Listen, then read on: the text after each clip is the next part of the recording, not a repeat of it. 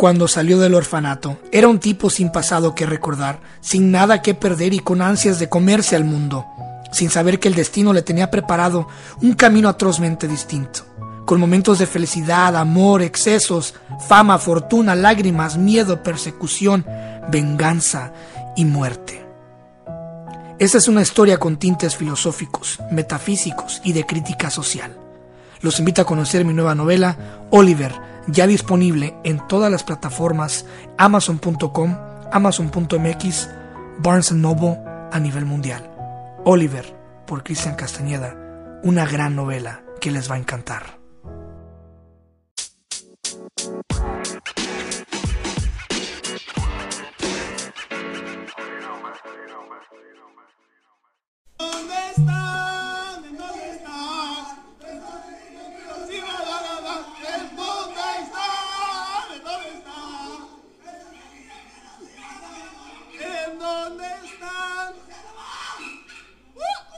El suegro festejando el triunfo de las chivas.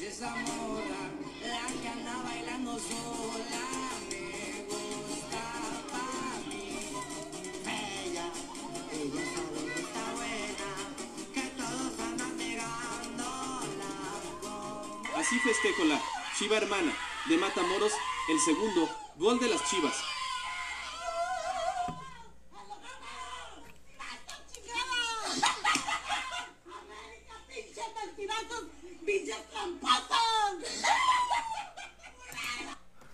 Nada más, ve nada más. El país está revuelto, las aguas están corriendo, el río está desbordado. Está dividido el país, hay gente feliz, hay gente imputada, hay gente encabronada, hay pleitos familiares, amistades que ya se perdieron, divorcios pasando, herencias rotas. Híjole, hermano, híjole, pero bueno, ese es el lado bonito, ese es el lado del festejo, el lado de los aplausos, de, del gritar a huevo, si se pudo, y, pero vamos a ver el otro lado que, que, que las cámaras, que las cámaras no ven, es el lado de, de, de los perdedores. ¿Qué? ¿Ya no vas a ir a trabajar mañana? Se van a burlar de mí. ok, para los que están escuchando, eh, es un americanista con su camisa amarilla de la América de 1500 pesos envuelto en sábanas en su cuarto con las botas de construcción puestas. ser campeón y así como estás llorando, vas a llorar porque ganó. Pero mira, aún no se pierde. Aún no se pierde, van 3-1. ¿Y cuánto van? Pero global. Pero ya perdió, ¿verdad sí? Un niño de 10 años al borde de las lágrimas, despechado, destrozado. Oye, Se te borró la sonrisa. Es que me vino, se pudo. Ay, ay, ay, cuántas camisas amarillas llenas de lágrimas. Ve nomás. Cuánto llanto. Güey, parece que se les acaba de morir la mamá, cabrón. Aquí es donde empieza el sufrimiento sin llorar. Un americanista moviendo la camisa. Se levanta bravo, patea la silla, se va. Su papá las chivas, del enojo casi se le enchueca la mano. El vecino viene, a- viene a reírse con la camisa de las chivas puesta. El vato le para el dedo.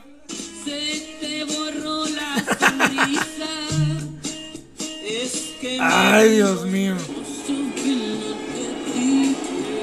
Una pareja de novios con las camisas de la América llorando, abrazados en el Azteca porque seguramente perdieron más de 9 mil pesos en esos asientos.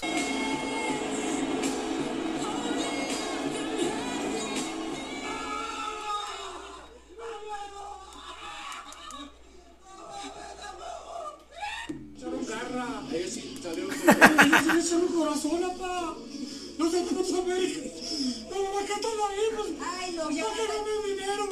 Vas a empezar, no de siempre, no de siempre. Pues ya aprendiendo, manetas, cabrón.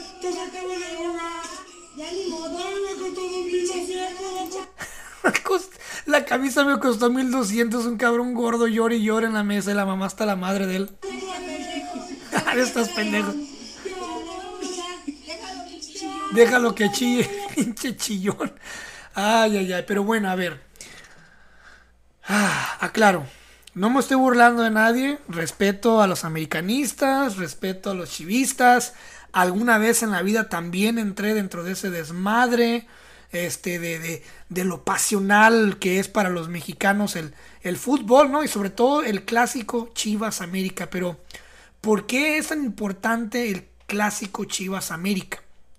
Ese es el clásico de fútbol más importante de México. Se trata de los dos clubes más que más veces han ganado la Liga MX desde 1943, pues América lo ha levantado en 13 ocasiones y las Chivas en 12. Entonces, si las Chivas ganan ese torneo, están empatados con 13 títulos cada uno.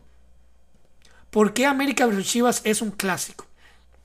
Durante la década de los 60, el Guadalajara atravesaba por su mejor época, conocida como la era, la era campeonísimo. América buscó crear una antagonía y hacer que el partido se considerara un clásico, utilizando la figura de personajes como Fernando Marcos para crear un, un cierto pique entre instituciones. Entonces, fueron los directivos de la América los que empezaron con, con un pique, ¿no? Con crear drama, con crear este, estas escenas fuera del campo. Y obviamente porque el América es dueño Televisa del América. Entonces, el América no solamente es un equipo, es un canal de televisión. Entonces, estos güeyes han de haber visto la oportunidad. Oye, ¿sabes qué? Hay que empezar a hacerles un pique. Los chivistas se, se sienten incansables, se sienten indomables, se sienten invencibles. Hay que empezar a crear drama y, y empezar a monetizar de todo este desmadre. Entonces empiezan con toda esta dramatización y lo pueden ver desde, desde dos a tres semanas antes de que empiece el partido. Obviamente empiezan a tirar cápsulas, empiezan a sacar los pleitos del pasado, los pleitos en la cancha, las mentadas de madre. Pero bueno, em, Pregunta obligada, ¿es mejor Chivas o América? ¿Cuál de los dos es mejor? Ambos equipos son los más exitosos en el fútbol mexicano en términos de campeonatos, con el Club América ganando 13 títulos de liga y Chivas detrás de ellos con 12. También son conocidos por sus extensas bases de fanáticos en todo México y Estados Unidos y son los más populares. Viene siendo como el Madrid y el Barcelona, que por cierto, quiero hacer un pequeño paréntesis, que también no hace mucho que los madrilistas se les, rompieron el corazón porque pues quedaron eliminados, pero a ver, yo tengo una duda. Y si alguien eh, tiene una mejor explicación que esto, por favor, mándeme un DM en la página de Pláticas Proféticas o en mis páginas de Cristian Castañeda. Quiero que hablemos de esto, pero a ver, yo estoy viendo gente que vive en partes de México, gente que es de Centroamérica, Guatemala, El Salvador, gente que es de Suramérica, Colombia, que se ponen a llorarle al Madrid y, y se agarran a putazos y se agarran a gritos y se agarran a golpes por el Madrid y se ponen a gritar jala Madrid y yo así como que bueno güey o sea yo te entiendo si fuera un equipo un equipo por lo menos de este continente pero es un equipo europeo Eh, no sé no no no me logro explicar por qué la gente eh, pues le va a equipos que no tienen nada que ver con tu existencia güey y que sean capaces de inventar broncas y de hacer apuestas y de perder dinero y, y bueno, eh, ¿ha ganado Chivas alguna vez la Champions League? Hmm. Este club es uno de los más antiguos del fútbol mexicano, habiendo sido fundado el 8 de mayo de 1906. En 116 años de vida acumulada, 12 campeonatos de liga, 4 copas MX y 7 campeón de campeones y 2 Conca Champions. Pues se me hacen muy pocos títulos para 116 años de vida, pero pues bueno. Eh, está cabrón, está, está interesante cómo, cómo eh, la- las televisoras como Televisa y TV Azteca siempre han buscado la forma de crear este pique entre la sociedad, este, de crear esta, este alucín de que, de que tú perteneces eh, al rebaño, ¿no? De, de las chivas o que perteneces de alguna forma a las águilas del América y, y- crean como esa especie, esa especie de sectas. Y, y te digo, la gente se agarra hasta putazos, o sea, es, es, es algo pesado en México cuando juega Chivas América y obviamente todo mundo monetiza esta madre, taquerías, barras, bares, discos, eh, antros, todo donde hay una pantalla, pantalla y puedan este pasar el fútbol mexicano. Y, y antes lo entendía cuando yo jugaba fútbol, lo entendía, yo sé lo que es estar en la cancha, yo sé la rivalidad entre secundarias, entre primarias, entre estados, entre sectores, eh, ligas internas, ligas nacionales. Entonces yo entendía todo este show, lo que ahora ya como soy una persona adulta, yo me pongo a ver de que hay tantas cosas que uno puede estar haciendo con su tiempo, güey, que yo creo, a mi punto de ver, yo desde ahorita, ya no me sentaría yo a ver un partido entero de Chivas América. Este, no por, por nada de ambos equipos, sino que como ya sé el funcionamiento que hay atrás de- de ese partido y sé todo el psique que hay para que, para que orillen a la gente a sentarse en el sillón y ver, eh, y ver este, los partidos. Lo más interesante y curioso también, si se meten a TikTok, me van a comprobar y me van a dar la razón, es que todos los TikToks de personas festejando eh, la victoria de las Chivas y, la, y gente llorando la derrota del América, siempre son casas humildes, güey. O sea, casas muy humildes. Eh, por ejemplo, ahorita puse unos TikToks al principio del podcast. eh, y son casas bien humildes. O sea, literalmente el señor que viene de la, de la obra eh, a ver su partido, el güey que viene de la maquiladora. Entonces, ese es, ese es el fanático más pasional porque es el que es el que más, eh, pues obviamente se agarra su Facebook, empieza a mentar madres en Twitter, va al Oxxo, se compra sus 6 de cerveza, eh, o su 12 de cerveza, compra sus chicharrones, o va con el taquero a comprar sus 12, 15 tacos para sentarse a ver el partido con la familia. Entonces, ese es el, ese es, es el verdadero aficionado que consume y que le sirve a las televisoras para generar todo este dinero. O sea, el, el pequeño, el pequeño obrero que, que mediante el fútbol busca una herramienta de escape, una herramienta de diversión y una herramienta de evadir su realidad, o sea, evadir el cansancio, evadir el compromiso de tener que llegar a convivir con los hijos. Entonces, como, como hoy hay partido del América, que nadie me moleste, ¿no?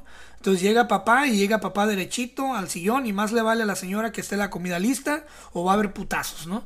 Entonces llega y en, ese, en esa hora y media que dura el partido, más otra media hora de, de, de, de, de todo, de todo la, la psicología previa al partido para, para irte calentando la sangre, para que te pares a mentar madres en tu sillón, en tu sillón y aventar el control, este obviamente que nadie moleste al papá, ¿no? O sea, eso, es lo que quieren. Quieren que, quieren que el mexicano, la familia promedio, se sienta a ver el partido y de paso los, los típicos pinches comerciales de siempre, güey.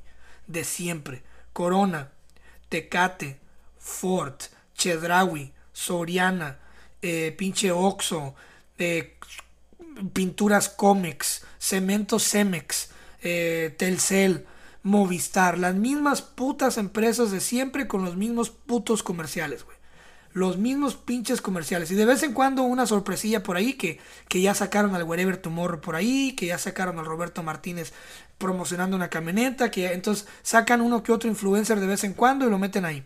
Pero ya lograron el objetivo que te sentaras a evadir tu realidad y a sentarte a disfrutar un partido, a crear pleitos imaginarios, a apostarle al vecino, a que haga todo este movimiento de dinero eh, a, a- a microescala entre vecinos, entre comunidades, entre los grupos de Facebook, de WhatsApp y que también te metas a Facebook y Instagram, pues obviamente a crear contenido, a subir tu TikTok, a subirlo, a usar los hashtags que también ayudan a que ciertas marcas generen viralidad. Entonces, todo es una máquina interminable donde tú eres el generador de ingresos para alguien más y donde tú eres el que está perdiendo inversión porque desde, desde que sales corriendo del jale, pasas a, la miscelánea, compras tu cerveza, compras tus chicharrones, pasas con el taquero, compras tus taquitos y te sientas en putiza a ver los comerciales. O sea, ya, ya hiciste un gasto que usualmente no hacías del diario por este partido. Y lo entiendo, o sea, uno quiere llegar a la casa y olvidarse de todo. Seguramente es un viernes, es un sábado, estás hasta la madre, le batallaste toda la semana para llegar al, trabajo a tiempo y para llegar sano y salvo y vivo a tu casa de regreso. Entonces, obviamente, pues es tu humilde premio eh, el partido y, y sentarte ahí. Lo que ya no me gusta es, y tenemos que reflexionar como mexicanos o como, como personas que vivieron en México, eh, o que están en México ahorita y en otro país, en cualquier país de Latinoamérica donde el fútbol sea la vida y la pasión, no se diga Argentina, no se diga Colombia, ¿no? Este, esos, países donde el fútbol lo es todo, es, eh, no brincarnos a la agresión, no brincarnos al insulto, no brincarnos al pleito con el vecino. Eh, una vez me tocó ver una pelea de vecinos, güey. Cuando alguna vez jugaron Toluca Pumas, me acuerdo que hubo una bronca en una final. Eh, alguna vez también me tocó ver cuando, cuando jugó un Necax América en aquellos tiempos. hubo, hubo broncas en mi calle, hubo pleitos, hubo botellazos. Entonces yo nunca entendí ese show. Es, es, es ¿cómo, cómo, cómo justificas que un cómo justificas sacar lo peor de ti? El, el, el, instinto chango, o sea, el instinto salvaje, lo peor de ti, culpándolo por un partido, eh, por un partido, por un equipo al cual no le importas. O sea, ninguno de esos jugadores, si tú piensas que por, que por ver el partido apoyas a tu equipo, no es cierto, porque ninguno de esos jugadores cobran un solo peso de las regalías de las personas que miran los partidos. Ellos cobran otro tipo de regalías. O sea, al final de cuentas tú no tienes nada que ver, güey. Tú no tienes nada que ver con el equipo y realmente nunca representas una inversión para ellos, al menos de que compres una camisa del equipo. Y ni siquiera, güey, porque seguramente no se va a ir toda la ganancia de la camisa de las Chivas o la América al equipo, sino que se tiene que vivir entre todos los patrocinadores, ¿no? Entonces, no sé, eh, está difícil está complicado, es algo que está muy arraigado en el, en el, en la, en el, em, en el ADN de la gente. Y pues nada, disfruten sus partidos, pero no anden de malas porque perdió la América, no anden mentando madres, no anden justificando, no anden echando culpas. La vida sigue, es un partido, güey. Cada año se repite la misma vaina. Este, y nomás nunca caigan a la violencia, nunca caigan en, en insultar a los demás. Y si ganaste y eres de las Chivas, también bájale, o sea, tranquilo, sé un buen ganador, así como debes de ser un buen perdedor. Debes de ser un buen ganador y que pues Dios bendiga a México y, a sus chivistas y a, a, sus americanistas y que siempre encuentren la paz en sus corazones, ¿no? Y bueno, estoy consciente de que la mayoría de ustedes o muchos de ustedes ya tienen hijos. Y seguramente los hijos ya están empezando a entrar a esa etapa donde empiezan a preguntarte todo preguntas raras como por qué llueve, eh, por qué el cielo es azul, por qué los carros se mueven, eh, por qué usamos gasolina, por qué no usamos más eh, carros eléctricos, de dónde viene la electricidad, por qué pagamos por la electricidad, por qué pagamos la casa.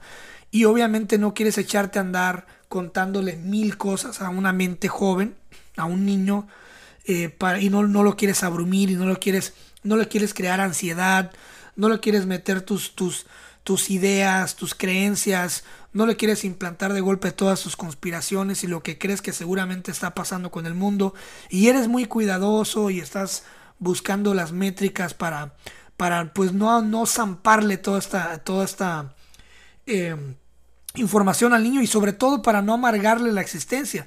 He visto como padres, tuve, tuve la, oportunidad hace unos días de convivir con mis sobrinos y estaban haciéndole preguntas eh, a sus papás y estaba viendo que cuando contestaban, los papás contestaban de una forma mm, poética, de una forma banal, eh, de una forma ilusionista, de una forma burlista del mundo, como dando la explicación de lo que preguntaban, pero sin tocar la realidad de las cosas, como que y buscando no arruinarles este mundo perfecto que los niños tienen del mundo o que esos niños tienen del mundo. Y lo estoy viendo mucho en los padres de que, oh, es que yo no quiero que sufra como yo sufrí. Oh, es que a mí me criaron a chingadazos, me criaron a tablazos. Oh, es que a mí me pusieron a trabajar a los 10 años.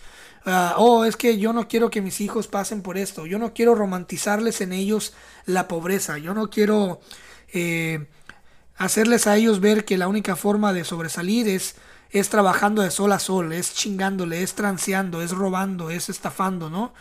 Entonces, eh, estaba viendo que los niños preguntaban y los papás rebajaban o diluían las respuestas. Entonces me puse yo a pensar, ¿existe realmente una forma de hablarle a un niño? Estamos hablando de un niño de 5 a 10 años. Vamos a oír esto. Hola con todos, mi nombre es Sofía y el día de hoy quiero contarles y hablar un poquito acerca de qué podemos hacer para que nuestros hijos nos escuchen mejor. Uno de los problemas más grandes que tenemos los papás es que sentimos que no nos están poniendo la atención o que no nos obedecen y no nos escuchan en lo que los estamos pidiendo.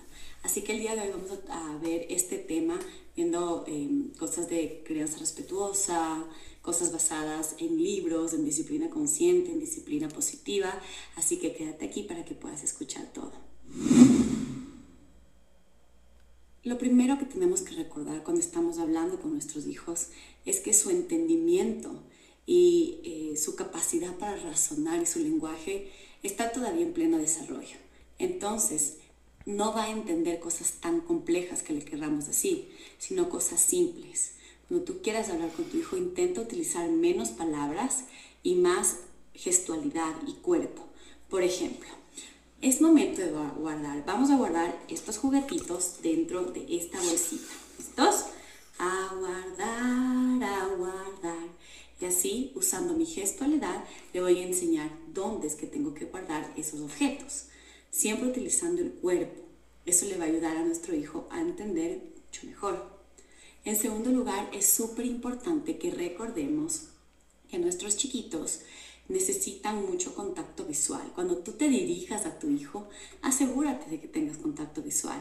Asegúrate de que puedas agacharte a su nivel para que te vea. Esto es algo que se usa mucho en Montessori, por ejemplo, eh, en la disciplina consciente. Agacharse al nivel de sus ojitos para que ellos puedan vernos mejor y tengan más a disposición esa estimulación por parte nuestra ese agacharte y estar a la altura de tu hijo le va a ayudar a tu hijo a poder estar mucho más pendido y pendiente de cómo escucharte, ¿ya? La tercera cosa a recordar es que nuestros hijos tienen periodos de atención muy cortitos. Eso quiere decir que podemos utilizar menos palabras. En vez de decir, Isabel, por favor, levántate a guardar eso, simplemente hazlo corto. Levántate a guardar eso, por favor. ¿Ya? O guarda eso, por favor. Entre más corto y menos palabras, mejor, por favor. Y el gracias para poder ir motivando eso desde un inicio. El tono de voz también va a ser muy importante. Hey, pero no te preocupes por lo el, el spam de atención que es bien cortito, ¿eh? Te aseguro que la mayoría de nosotros todavía nos tienen que romper las palabras y las frases. ¿Por qué llegaste tarde al trabajo? Ya sabes que no lo debes de hacer. En lugar de eso, tu jefe tiene que decirte, Recuerda que llegar tarde es malo, José. Si tú le estás gritando a tu hijo, si es que estás utilizando una voz alta, un poco confusa o brava, es posible que no te escuche. Si tú utilizas una voz menor y le hablas así, Isabel, necesito que me ayudes, es más posible que prendas conexiones cerebrales que van a hacer que tu hijito pueda poner muchísima más atención a lo que tienes que decir. Por último, quiero decirte que tener paciencia y esperar sus tiempos es importante. Ellos necesitan unos momentos para procesar lo que tú le estás diciendo. No son como nosotros que ya tenemos, digamos, esa práctica. Ellos necesitan un momento. Cuando tú le pides que guarde, se demora un rato en poder absorber eso y hacerlo e implementarlo. Así que paciencia que muchos de los padres no tienen o que, por ejemplo, en mis tiempos, en nuestros tiempos, no tenían. O sea, te estoy hablando, párate. Y volteaba así y, tu, pinche cerebro en desarrollo apenas empezaba como a conectar las pinches frases. Y, cuando volteabas ya venía el chanclazo, ya venía el chanclazo en el lomo, cabrón. Entonces, se me hizo bien interesante y lo empecé a reflexionar mucho porque eh, miré cómo, cómo los papás de estos niños pues trataban de hacer lo mejor posible para número uno, no, son tan, no sonar muy payasos, porque los niños son bien cabrones. O sea, los niños saben cuando estás payaseando. Aunque ellos no tengan ni puta idea de lo que estás diciendo, pero con tus tonos, con tu tonito, saben que estás payaseando. Eh, y también los niños saben cuando les estás echando mentiras. O sea, los niños son muy buenos intuyendo que les estás echando mentiras. O sea, si te dicen que, por ejemplo, cuando yo estaba chiquillo, me acuerdo que yo le tenía mucho miedo a los truenos. Y mi mamá, en sus intentos por callarme el hocico y dormirme, porque eran las 2 de la mañana, me dijo que los truenos eran porque Jesús estaba rodando tambos en el cielo. Entonces yo volteé así para arriba y dije, ¿tambos en el cielo? Y dije, no, eso no es.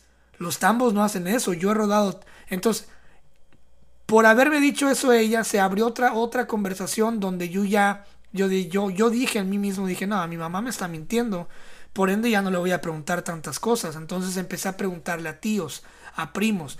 Y es muy importante esa madre no caer en la payasada.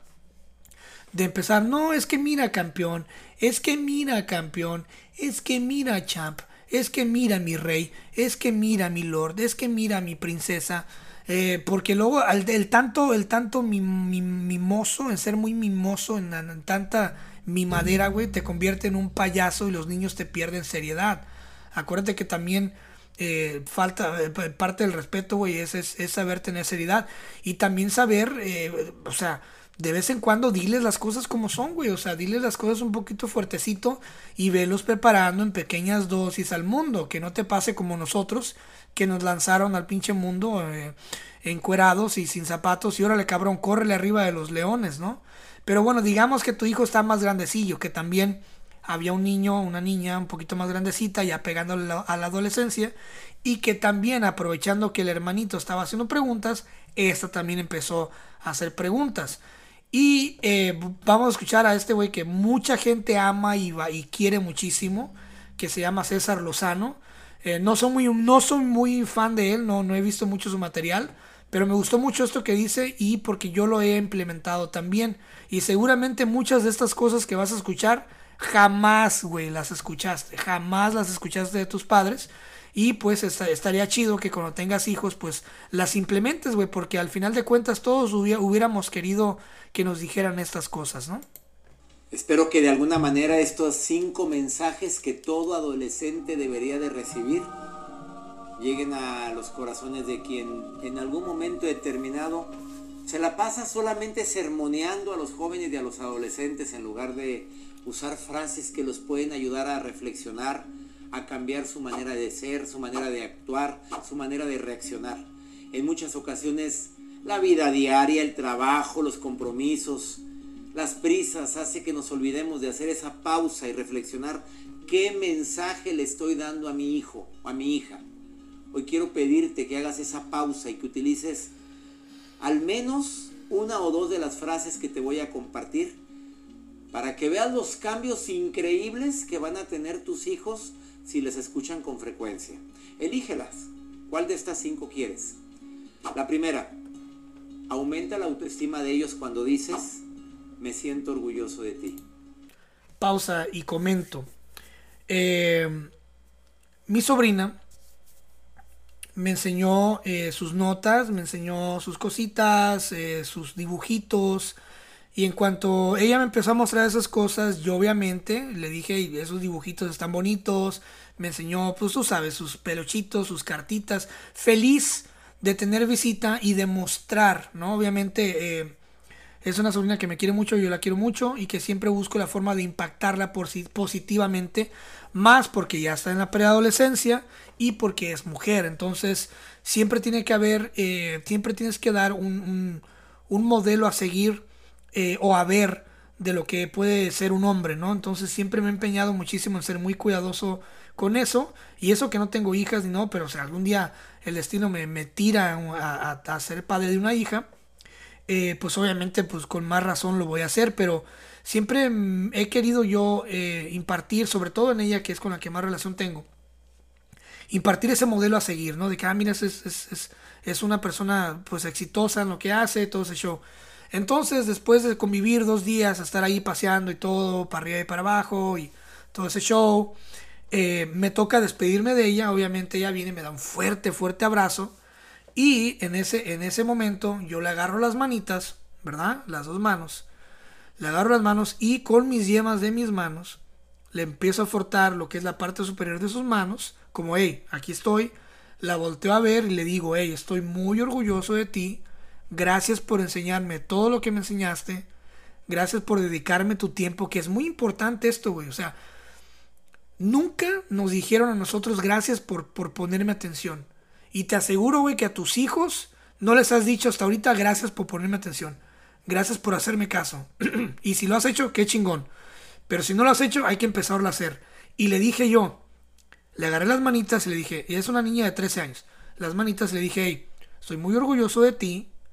Gracias por dedicarme tu tiempo, gracias por pasarla bien conmigo, gracias por pasear conmigo, gracias por, por sentarte a jugar videojuegos conmigo, gracias por mostrarme todo lo que me mostraste, gracias por mostrarme tus pinturitas, estoy bien orgulloso de ti, nunca lo olvides.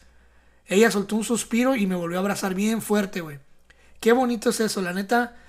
Me gusta, me gusta impactar de esa, de esa forma porque son generaciones que debemos, que debemos de rescatar, debemos de limpiar eh, y debemos de sanar, porque nosotros fuimos generaciones con muchas heridas. Sé que hay muchos papás que dicen que me voy a sentir orgulloso si últimamente ni quiere estudiar, ni quiere... No, analiza en qué área de la vida sientes orgullo y díselo. No podemos usar la adulación porque lo identifican inmediatamente. ¿Quieres aumentar su autoestima? Me siento orgulloso de ti. ¿Quieres aumentar su seguridad? Oye, cuenta siempre conmigo. Esto es algo que seguramente muy pocas veces en la vida lo escuchaste o a lo mejor nunca lo habías escuchado, cabrón. Pero bueno, si me estás escuchando, donde sea que me estés escuchando, me conozcas o no me conozcas en la vida, en la vida real, físicamente, este, me quieras al 100% o no me quieras al 100%, si nadie, si nadie te lo ha dicho últimamente, yo te lo voy a decir, güey, sin verte a la cara, pero sé que me estás escuchando. Estoy orgulloso de ti, cabrón. ¿Ok? Y claro que sí, cuenta siempre conmigo, mándame un DM si algún día quieres que hable de algo, aquí estamos. Entonces, aunque no valga nada para ti, pero cuenta siempre conmigo, aunque no pueda hacer nada por ti, pero escúchalo, escucha esto, cuenta siempre conmigo. Y si tienes la oportunidad de decírtelo, de decírselo a tus hijos, a tus hermanos o algo, hazlo, güey, hazlo. Este, y no tengas miedo a que un día, un, un día alguien te pueda pedir ayuda. Y también no tengas miedo de decir, sabes que no te puedo ayudar cuando no puedas sabes bien que tienes a tu papá, a tu mamá. Cuentas conmigo. Eso aumenta la seguridad. Ah, ¿quieres que tenga cierto criterio al tomar una decisión? Bueno, el hecho de que te comprenda no significa que te dé la razón. Así es que por favor platiquemos sobre eso. Muy importante, güey. Por eso, aquí también hago una pausa. Por eso es que crecimos eh, con el orgullo y con el ego de que no nos gusta que nadie nos lleve la pinche contraria, güey. Yo era una persona, y lo confieso, era una persona que me cagaba, me cagaba, güey, que me llevaran la contraria. O sea, me daba un, pinche coraje, güey. Me cagaba que me dieran la contraria. Este, aún sabiendo que yo estaba equivocado. ¿Y por qué me caía gordo que me, que me, que me llevaran la contraria? Porque nunca se me dijo esto. El hecho de que te comprenda no significa que te dé la razón hay que hablarlo, ¿ok?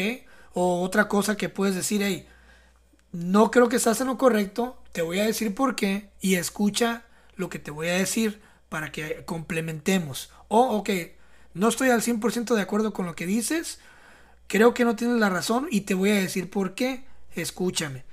Entonces eso eh, rompes, rompes la barrera del ego y cuando crees este niño o niña, entonces ahora ya puede darse a la libertad de escuchar a otras personas, escuchar opiniones ajenas y no siempre el decir, no, es que no me caes bien. No quiere decir que eso es el inicio de una bronca. O que tú digas es verde y otro cabrón diga es azul, no es el inicio de un pleito. Es el inicio de la oportunidad de saber por qué ese güey mira las cosas azul. Para abrir el criterio, para hacerlo más fuerte.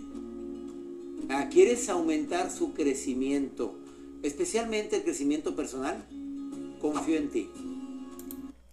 Confío en ti. Eso también lo he dicho mucho a, mis sobrinitos y a, sobre todo a niños que luego me dicen, no, es que yo quiero escribir un libro. Una vez un, amiguito mío de, mi colonia en México me, dijo, hace poco, es que yo quiero escribir un libro algún día. Le dije, ven, yo confío en ti, pero empieza a escribir. Empieza a escribir ese libro, tus historias, no importa que sean chistosas, hazlo, yo confío en ti. Cuando esté listo, contáctame y yo te ayudo a publicar tu libro. Claro que sí, confío en ti. Y yo me acuerdo que el niño peló los ojotes, güey, así como que puta madre, o sea, wow, es la primera vez que escucho esto. ¿En serio confías en mí? Le dije, claro, güey, ¿por qué no? Escríbelo. No nada más eso, también aumenta la responsabilidad. Ok, perfecto. Tú dices eso, confío en ti. Si está mintiendo, te aseguro que lo va a pensar dos veces. Ah, quieres aumentar su amor propio. Te quiero. Y te quiero mucho. Muy importante. Yo tengo la costumbre siempre de la gente muy cercana, o sea, primos, eh, gente muy cercana, que son muy poquitos, muy poquitos, ni siquiera son cinco, güey. Hay, puedo contar cinco personas con la mano, con los dedos de mi mano, a los cuales siempre les digo te quiero mucho, güey, o I love you. Em, y puede ser un primo, Siempre tengo dos, tres primos que siempre les digo lo mismo y nos decimos mutuamente lo, mismo. Hey, te amo, cabrón. Te quiero mucho, cabrón. Te, te quiero, güey. No lo olvides. Hey, love you. Eh, obviamente a mi esposa, nos, claro, el te amo, ¿no? Siempre. Pero eh, a mi sobrinita también, a mi sobrinito también, mis sobrinitos, dos, tres sobrinitos que tengo, que siempre les digo lo mismo. Te quiero mucho, I love you. Este, o love you. siempre tiene que haber ese, ese, ese, ese toquecito de amor, ¿no? Siempre, es muy importante. Y pues bueno, eh, valora a tus hijos, qué chido este poder tener la oportunidad de ver niños ajenos, eh, padres interactuando. Me encanta mucho estar ahí en esa mesa de colado, o sea, de invitado y, y ver cómo se, se reúnen a comer los que todavía lo hacen y empiezan el diálogo entre, entre los niños y los papás de ida y vuelta. Y no sé, me hace, se me hace muy interesante todo ese show. Este, poder ver una familia desde afuera, ¿no? Y ver y reflexionar todas las fallas que, tuvo, que tuvieron nuestras familias o mi familia y decir, sabes que yo no quiero esto para mi futura familia, yo, yo quiero rescatar, yo quiero sanar, yo quiero impartir un buen mensaje, yo no quiero andar de machista, yo no quiero andar de, tampoco quiero andar de payaso, ¿ah? Este, o de, o de ser muy mano dura, pero bueno, los niños son algo muy bonito, la generación que viene de los 5 a 10 años, que tienen, que tienen ahorita de 5 a 12 años, viene con todo y, y- nos van a tragar vivos, o sea, en cuestión de, de la tecnología y todo. Y me gusta que no le tienen miedo a nada, güey. O sea, a nada, güey. A nada. Es lo que ocupamos. Ocupamos gente valiente, güey. Que no le tenga miedo a nada. Porque ya los viejos se están volviendo muy suavecitos, güey. De los cuarentones ahorita, muy suavecitos, güey. Muy suavecitos. Y el mundo ocupa guerreros. Siempre se ocupan guerreros. Pero bueno, se les quiere mucho. Gracias por escucharme. Nos oímos la próxima.